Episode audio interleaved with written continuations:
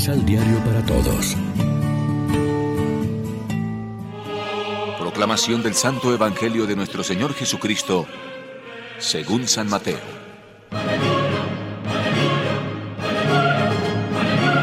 Ellas salieron al instante del sepulcro con temor, pero con una alegría inmensa a la vez, y corriendo fueron a dar la noticia a los discípulos.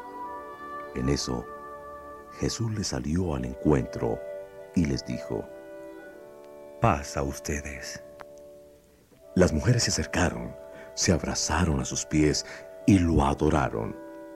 Jesús les dijo enseguida, No teman, vayan a anunciarlo a mis hermanos para que se hagan presentes en Galilea y allí me verán. Mientras ellas iban, algunos de los guardias fueron a la ciudad a contar a los jefes de los sacerdotes todo lo que había pasado. Ellos se reunieron con las autoridades judías y acordaron dar a los soldados una buena cantidad de dinero, junto con esta orden. Digan que mientras dormían, vinieron de noche los discípulos y se robaron el cuerpo de Jesús. Si esto llega a oídos de Pilato, nosotros lo calmaremos y les evitaremos molestias a ustedes. Los soldados recibieron el dinero y siguieron las instrucciones. De ahí salió esta mentira que corrió entre los judíos y perdura hasta hoy. Lección Divina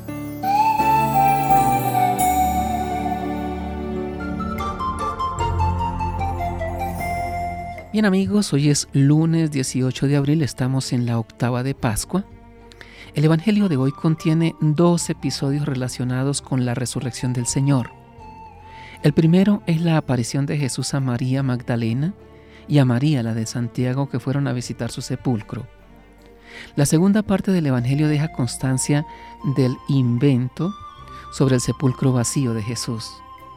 Pero los discípulos de Jesús se encargaron de decir la verdad, como vemos en la primera lectura tomada hoy del libro de los Hechos de los Apóstoles, que será la fuente de la primera lectura diaria durante todo el tiempo pascual.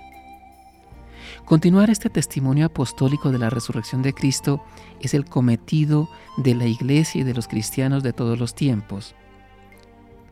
No podemos buscar entre los muertos al que vive, al viviente por antonomasia.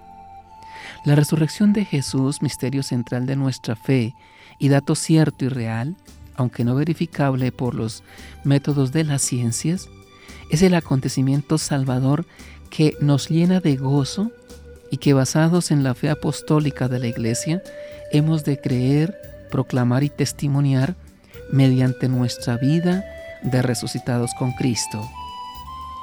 Testimoniar la resurrección de Jesús es afirmar en primer lugar que su situación personal cambió por completo, porque Dios Padre puso su firma y rúbrica a cuanto dijo e hizo Jesús, cuyo camino era el del Padre mismo.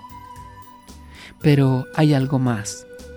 La resurrección de Cristo no se limita a Él solo, sino que de hecho inaugura una nueva era y un mundo nuevo, en el que no es la muerte quien tiene la última palabra, sino la vida sin fronteras para todo hombre y mujer que creen en el Hijo resucitado de Dios.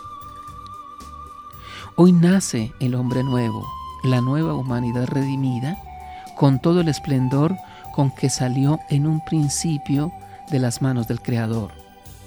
Cuando confesamos a Cristo resucitado, no decimos simplemente que su tumba quedó vacía, sino que vive para darnos vida.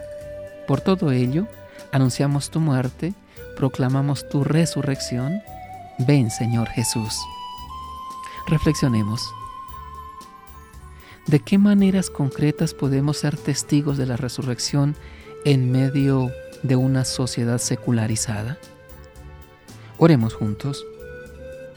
Señor, que en todo nuestro obrar se manifieste con claridad la vida nueva que recibimos en nuestro bautismo. Amén. María, Reina de los Apóstoles, ruega por nosotros.